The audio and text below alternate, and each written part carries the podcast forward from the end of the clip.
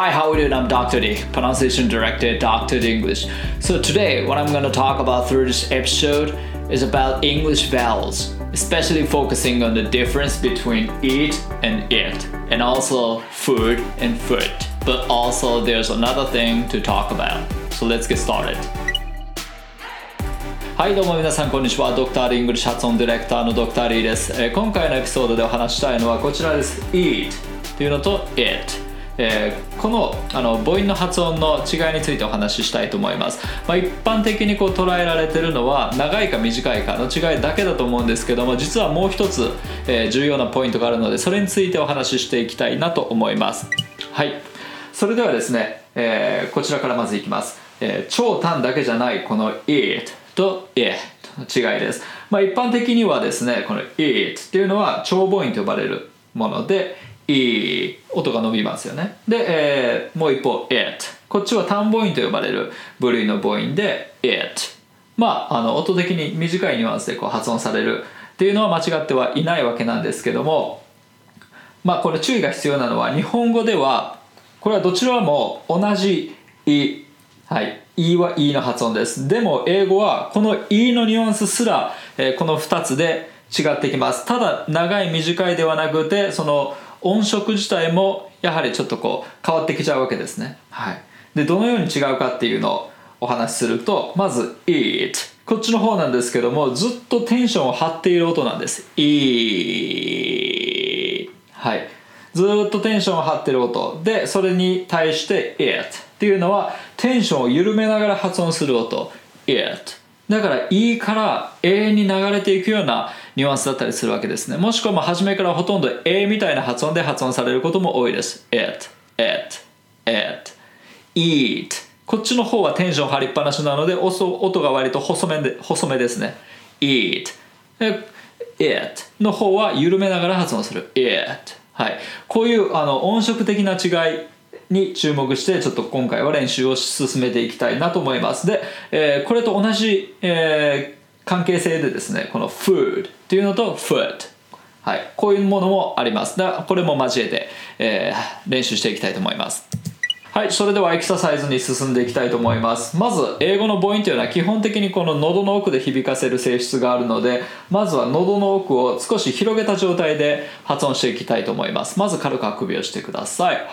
あくびをしてで、えーはっはっはえー上顎に向かってですねちょっと息を当ててみてください。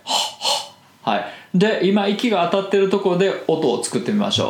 ははは。そうするといつもとえーいつも日本語を話してる時のこの声のトーンとちょっと違ったニュアンスになると思うんです。ちょっと音が硬くなるというか太くなるというか。はい。で喉の奥がちょっとこうビリビリって響くような感触があればなお、えーいいかと思います。ははははは。はいまあ、軽くあくびをしている状態でのなるべく喉の奥で発音する。もしくは声をこう後ろに引いていくような感じでははははは後ろにこう引いていくようなニュアンスですね。そういう感じで「い」って言ってみてください「ええそうすると日本語の「い」っていうのとは完全に音が異なってくると思うんですよ「い」「えい」えー、こういう違いですね、はい、この、えー、喉の奥の「い」えーこれを、えー発音していきます。はいいきます「、it」「it」あとはもう声はダダ漏れの状態で波を作っていってくださいで今度は緩めていく音ですね「えー、えー」いから A の音に流流していくような感じでちょっとだらしなく発音する「えー、えー、えー、えー、it」えー、えー、えー、えー、はい。で、例文いきます。I like to eat it. I like to eat it. はい。eat の方はずっとテンション張りっぱなしなので、声のトーンが変わらないですよね。eat ってずっとこの e の音が伸び伸びる感じなんですけども、it の方ってちょっと音が緩みますよね。eat. なので漢字としては「いれれ」って A に向かって発音していくようなニュアンスになるわけです「eat eat it」「I like to eat it」「I like to eat it」はいこんな感じです。で、えー今度はですねもう一個いきます、えー、フィーフィーフィーフィーはい。こっちもやはりテンション張りっぱなしの音です。ただ喉の奥で発音するようにしてください。feet feet じゃなくて fe fe fe いつもより声を後ろに引いて発音してみてください。fe fe fe feet で今度は緩む母音です。fe fe fe feet ちょっと A の音をブレンドさせるようなニュアンスでいきましょう。Fe fe fe feet はい。まあこういうふうに大げさにやると結構くっきりと違いが、えー、作れるんじゃないかなと思います。Feet っていうのと fit っていうの。はい。で例文いきます。They don't fit to feet they don't fit to feet はい。これで fit と feet の違いをつけてみてください。They don't fit to feet fit は緩んでる音。feet はテンション張ってる音。They don't fit to feet. They don't fit to feet. はい。OK そしたらその次のエクササイズいきます、えー、今度は「う」の音と「う」の音。はい。えー、この2つの違いを作っていきたいと思います。こちらもやはり喉の奥を広げて発音してください。なので日本語の口先をすぼめて「う」っていうニュアンスとはかなり異なってきます。ううちょっと喉の奥を広げて声を後ろに引いていく。ううううう。なんか半分「お」がブレンドされたような「う」のニュアンスになりますかね。うううはい。ううううううううううで後ろに声を吹きながら「お」をブレンドさせるような感じ。はい。ふふふふふふふふふで今度はふ。ふー。こうやって緩めていく。ふーからおに向かって発音するような感じ。ふーふーふーふーふーふーふーふーはい。でこうやってふー o と foot のニュアンスの違いを作る。food foot はい。で、えー、例文いきます。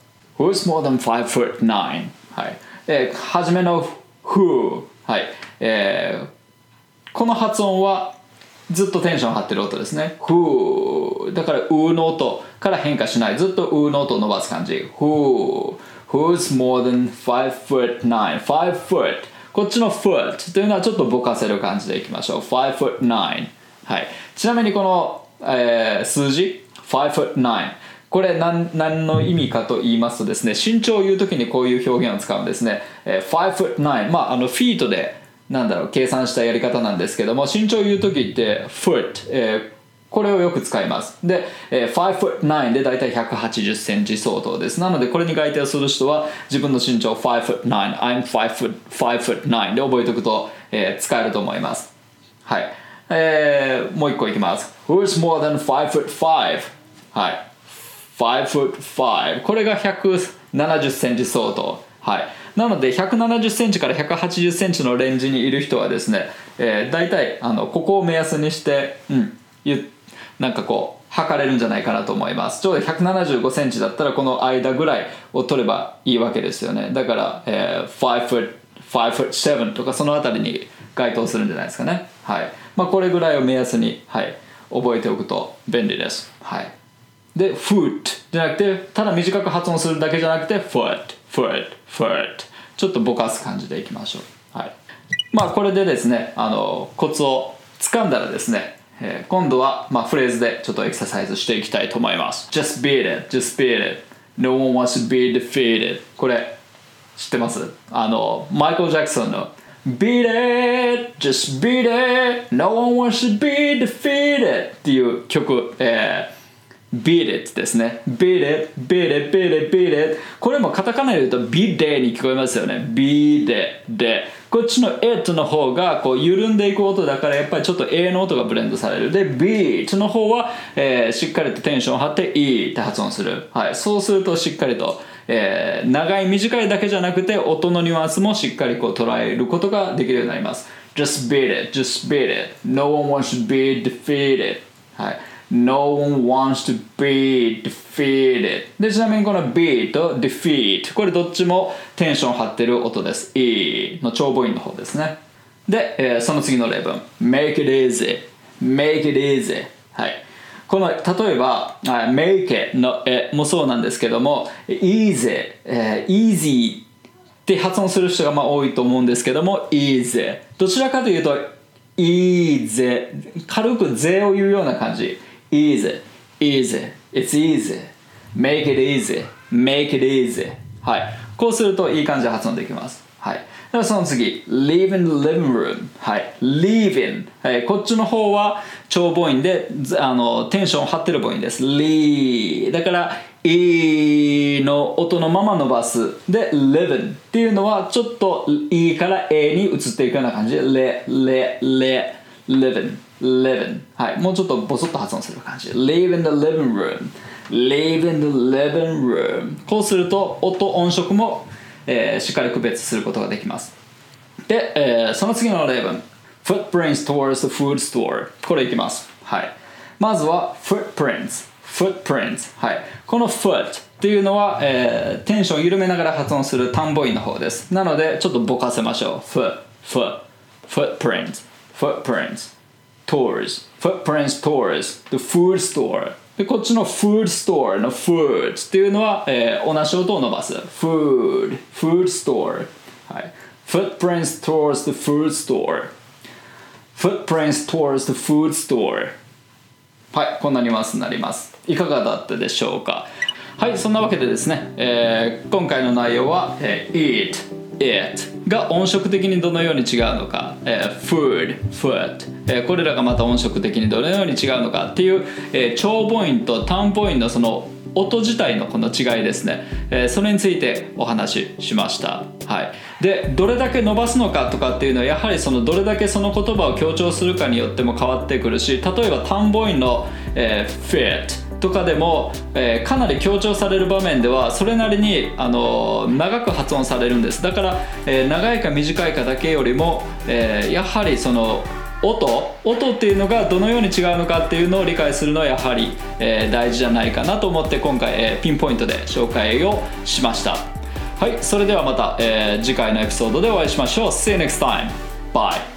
Dr. D English. 英語の声を作る発声トレーニングによりスピーキングとリスニングを飛躍させる英語発音専門オンラインスクール発音コースドクター d 認定の発音トレーナーによるオンラインプライベートレッスン動画コースドクター d イングリッシュの公式テキストを動画で学べる実習用のプログラム。詳細は概要欄にて。